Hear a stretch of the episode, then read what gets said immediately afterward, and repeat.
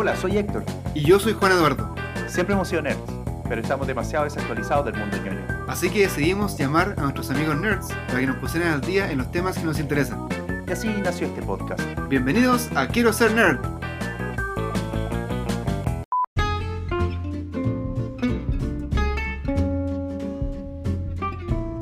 El capítulo pasado hablamos sobre WhatsApp y lo que provocó que cambiaran sus acuerdos de privacidad y la migración de toda la gente hacia dos de las aplicaciones de comunicación que están de moda, Telegram y Signal.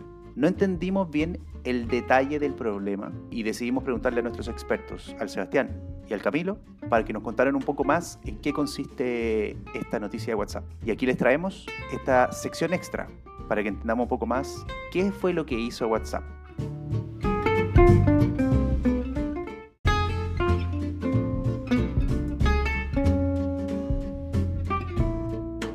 ¿Cómo están? Eh, habla Camilo. Estamos haciendo esta conversión junto a Sebastián. Hola chicos, ¿cómo están? Y vamos a hablar un poquito respecto a las nuevas políticas de privacidad de WhatsApp, que ha sido una de las noticias que más revuelo ha tenido esta última semana. Y bueno, todo esto tiene que ver con, con esta integración que según las mismas palabras de, de WhatsApp tiene que ver como todos saben, WhatsApp pertenece a Facebook desde hace ya eh, algunos años y um, estos cambios de, de, en los términos de privacidad tienen que ver con, con eso.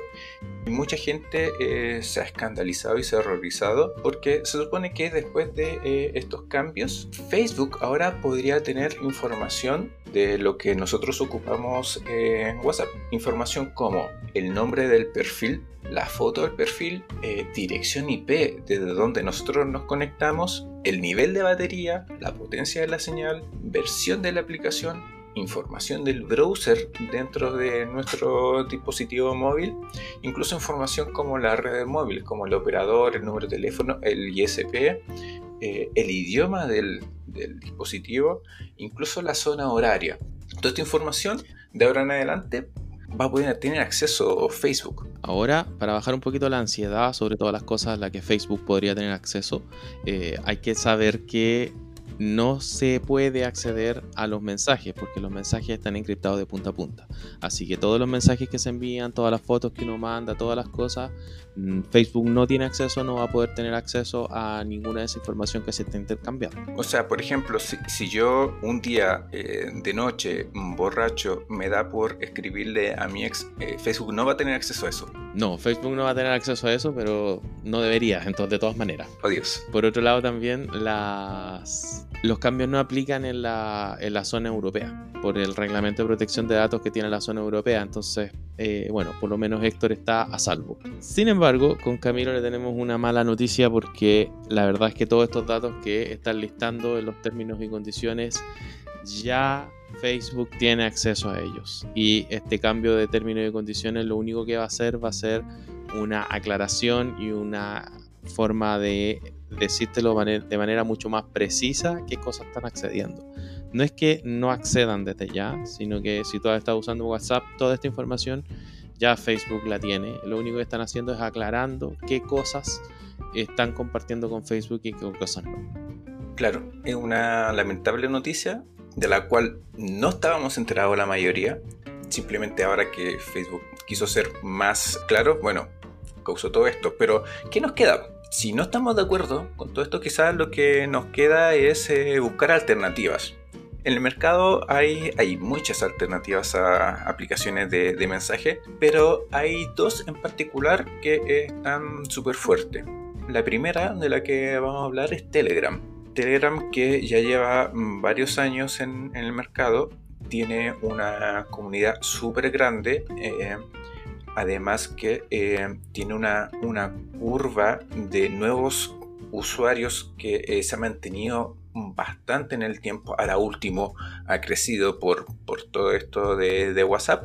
Viendo qué, qué, cosas eh, ellos en, en, comparación a, a, WhatsApp en términos de privacidad ¿Qué cosas piden o qué cosas tienen acceso? Bueno, eh, lo primero que Telegram pide para eh, hacer una cuenta es el número de teléfono, tener un ID de usuario, eh, conocer nuestros contactos y bueno, crear, tener un, nombre de, una cuenta. Por otra parte, Telegram encripta todos nuestros mensajes, no de punto a punto, pero si viajan encriptados. Hay que hacer una salvedad de que Telegram sí encripta ciertos mensajes. uno puede hacer chat privados, esos, esos mensajes van encriptados de punto a punto. Em, Telegram además almacena información en una nube. Por lo tanto, todos mis mensajes, eh, las fotos, videos, audios que, yo comparto o envío a través de, Telegram, eh, se guardan en una nube. Por lo tanto, si es que yo perdiera eh, mi teléfono, podría recuperar toda esa información iniciando sesión desde otro dispositivo. Eh, lo cual es bueno o malo porque, bueno, toda esa información queda eh, almacenada en los servidores de Telegram. Por otra parte, tenemos a Signal. Signal que también ha tenido estos últimos días, esta última semana, mucha revuelo y ha tenido muchos nuevos usuarios a raíz de un tweet de Elon Musk que recomienda su uso. bueno, Signal para iniciar eh, una nueva sesión o, un, o crearse una cuenta, eh, lo único que necesita de nosotros es un número de teléfono. Signal, a diferencia de Telegram y a diferencia de WhatsApp, es una aplicación de mensajería que está mucho más enfocada en la seguridad. Eh, siempre todos los mensajes que nosotros enviamos están encriptados de punto a punto. La información no se guarda en Signal en los servidores de Signal, se guarda siempre en, en, nuestros dispositivos. Por lo tanto, todos los mensajes que nosotros enviamos y recibimos, si los perdemos de, nuestros celulares, se van a perder para siempre porque no hay ningún respaldo, a no ser que, nosotros hagamos un respaldo de ellos. Y bueno, esas son, dos alternativas que tienen mejores políticas de, privacidad y que tienen menos acceso a, a nuestros datos en relación a WhatsApp. Por otro lado, es súper interesante entender cuál es el modelo de negocio que hay detrás de cada una de estas aplicaciones, porque el modelo de negocio va a ser qué tan estable en el tiempo van a ser estas aplicaciones. Por lo tanto, esta frase que siempre se dice de que todo servicio gratis, si un servicio es gratis uno no es el cliente, sino que es el producto, es un poco verdad en el caso de WhatsApp por todo lo que estábamos viendo. El modelo de negocio de Telegram es un poco diferente. Hace un tiempo hicieron un levantamiento de capital este levantamiento de capital lo hicieron en base a criptomonedas. Por lo tanto, todo este capital de criptomonedas es lo que ha estado manteniendo la aplicación arriba hasta el día de hoy. Y ahora lo que se pretende hacer en Telegram, ya que tiene una base de clientes bastante alta, como de 500 millones, un poquito más, eh, clientes activos, lo que se va a hacer es eh, empezar a cobrar para las cuentas que sean como de tipo empresa, para funcionalidades adicionales que van a empezar a añadir en la plataforma, para eh, Power User, cosas que van a ver mucho más shortcut y cosas así. Todas esas cosas las van a empezar a cobrar en la plataforma y con eso pretenden que alcance a eh, costear el funcionamiento de toda la aplicación. Signal, por otro lado, no es una empresa que esté tratando de ganar plata, es una empresa sin fines de lucro, es una, ¿cómo se llama? Una fundación sin fines de lucro. E incluso todo el código que se desarrolla en Signal eh, es de código abierto. Es muy interesante también saber que en Signal no trabajan, trabajan súper pocas personas, trabajan siete personas. Y hay mucha parte del código que, se está desarrollando eh, está aportado por la comunidad de código abierto. Por lo tanto, va a estar siempre Signal ahí como una fundación, esperando que uno le done para que pueda eh, seguir manteniendo y manteniendo todo el, el aplicativo como en línea.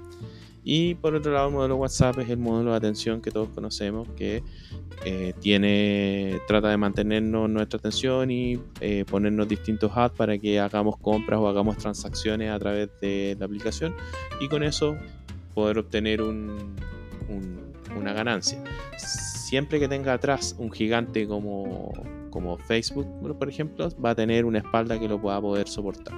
Ahora, conociendo todo, todos estos datos, teniendo todo este, este contexto, quizá eh, yo creo que es importante más que salir iracundos a, a desinstalar eh, las aplicaciones que nosotros tenemos instaladas en, en, nuestros dispositivos móviles, es estar correctamente informados sobre eh, los datos que las distintas empresas tienen de nosotros, eh, de, las aplicaciones y de las plataformas las cuales nosotros estamos ocupando en Internet. Si nos preocupa, por ejemplo, eh, estos términos y condiciones de WhatsApp, que bueno, sabemos ahora que es simplemente una, una, aclaración, pero todos estos datos ya los tiene Facebook. Si nos complica eso, bueno, tengamos ojo también, por ejemplo, con Instagram, que es otra aplicación también de Facebook y que tiene también acceso a mucha de las informa a, mucha información que nosotros eh, ocupamos en estas aplicaciones, como por ejemplo eh, acceso a nuestras fotos y los videos, y no solo eso, sino también a los metadatos de, esta información, como por ejemplo la fecha en que se creó, en dónde se creó, eh, con el acceso a la ubicación GPS, también sabe el contenido de las publicaciones, lo que nosotros conversamos con otras personas a través del chat, las personas que nosotros tenemos de contacto, eh, los hashtags que ocupamos, los grupos a los que estamos conectados, etc. Además de información propia de la aplicación, o sea, eh, qué versión de la aplicación tenemos, identificadores únicos de nuestros teléfonos, em, saben incluso a, qué red Wi-Fi o qué dispositivo Bluetooth tenemos conectados, em, nuestras cookies, em, señal de dispositivo, etc. Hay mucha información que Facebook ya tiene no solo de antes de WhatsApp, sino que también de Instagram. Por lo tanto, si nosotros estamos súper conscientes de toda esta información, em, tenemos dos opciones. Aceptarla y tratar de disminuir el uso de, estas aplicaciones o bueno, eh, seguir ocupándolas pero estando completamente conscientes de qué es lo que implica. Yo lo único que quiero complementar es que instar a la gente que lea los términos y condiciones. Es una lata, pero hay que leer los términos y condiciones. De hecho, incluso hay una... ¿Cómo se llama? Hay una historia por ahí de un videojuego que para el April Fools cambió sus términos y condiciones, hizo que todo el mundo lo aceptara y puso una cláusula en donde todos los, todos los usuarios que usaban ese juego le regalaban el alma inmortal a esta empresa de videojuegos eh, y después les mandó a esta empresa de videojuegos un comunicado de eh, que ahora ellos eran los dueños de su alma y toda la cuestión. Tétrico. Entonces, bien es cierto, fue un April Fool bien chistoso, como que te da un poco, te pone un poco de conciencia de todas las cosas que hay en los términos y condiciones y que uno no lee. Exacto, hay, hay, muchas cosas. Y bueno, todo este revuelo eh, tiene que hacernos conciencia.